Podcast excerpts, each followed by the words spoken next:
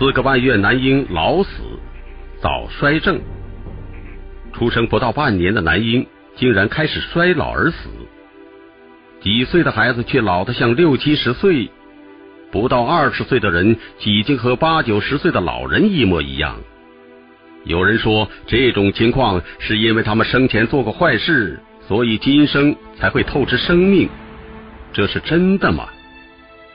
七岁女孩艾尚迪·史密斯是英国布莱顿市附近的人。他出生时体重二点五公斤，看起来就像是一个正常而健康的婴儿。然而，当艾尚迪出生三周后，他的身体就突然开始抽筋。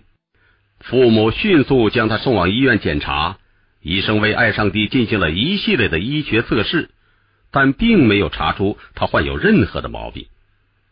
不过，在接下来的几个月中，艾尚迪的病情更加恶化，并变本加厉了起来。直到艾尚迪一周岁的时候，伦敦大奥德街儿童医院的专家们才诊断出艾尚迪患上了罕见的吉尔德福早衰综合症，也就是俗称的。早衰症。母亲菲比回忆说：“我当场惊得晕了过去。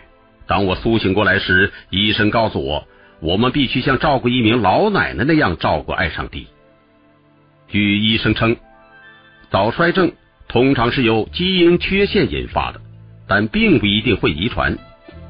艾尚迪的四岁妹妹布兰迪就没有患上早衰症。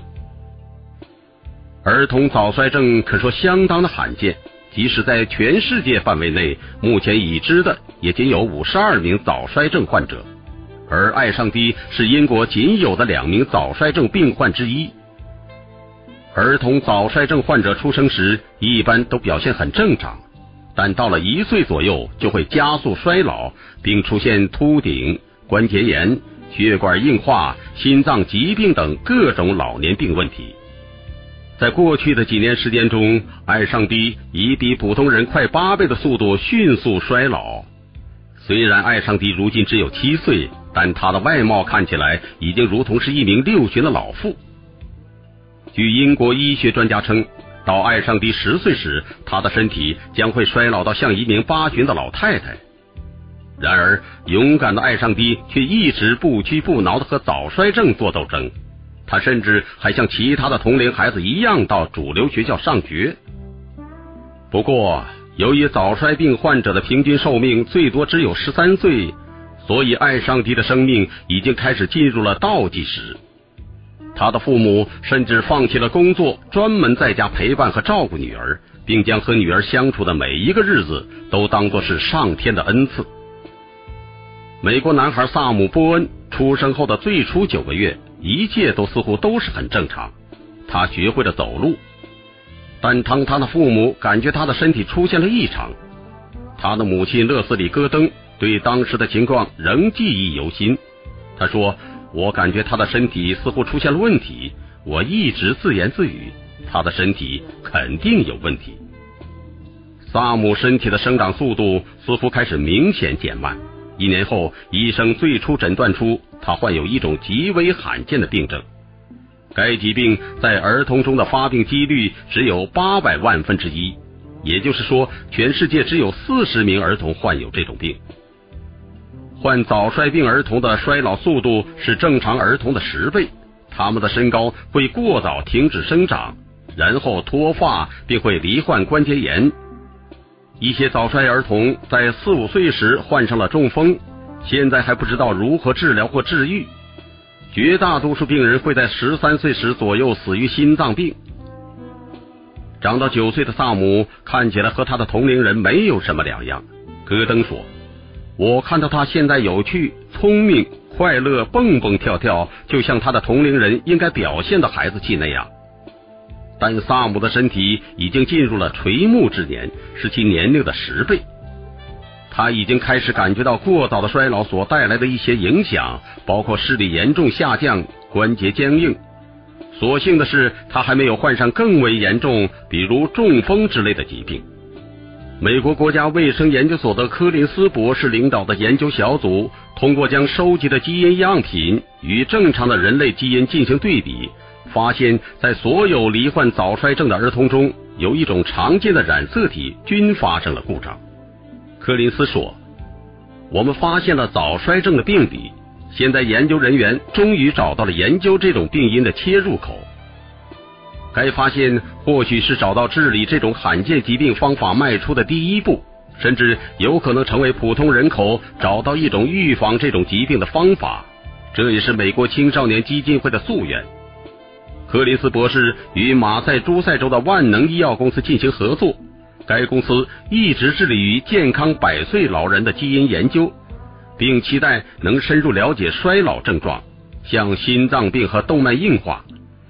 该公司计划将来自年轻人早衰病人的 DNA 样品与百岁老人的 DNA 样品进行对比。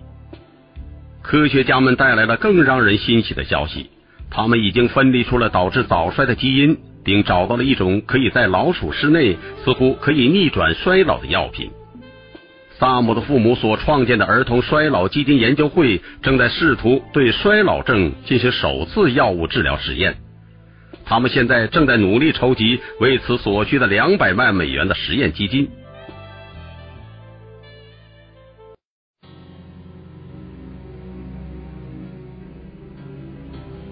印度男孩阿里侯赛因。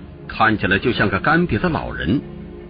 虽然他只有十四岁，更令人心碎的是，他是患有这种罕见早衰症的六兄弟中唯一存活的。忍受着如此可怕失去亲人的悲痛，勇敢的阿里拒绝放弃，希望能找到奇迹，治愈疾病，使他能长大成年。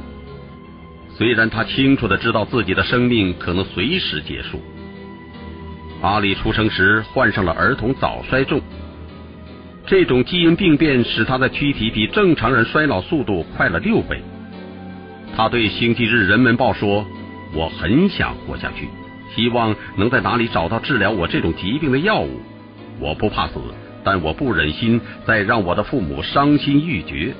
我要为他们活下去，不要让他们增加痛苦。”五十岁的爸爸纳迪。和四十六岁的妈妈拉齐亚都来自比哈尔，一个印度最贫穷的州。他们都是表兄妹，在三十二年前接受了家庭的包办婚姻。他们的第一个女儿雷哈娜出生于一九八三年，那时他们还没有发现什么问题。直到女儿过第二个生日的之后，他们发现了孩子不能正常吃饭走路，因此他们找了个当地一名医生。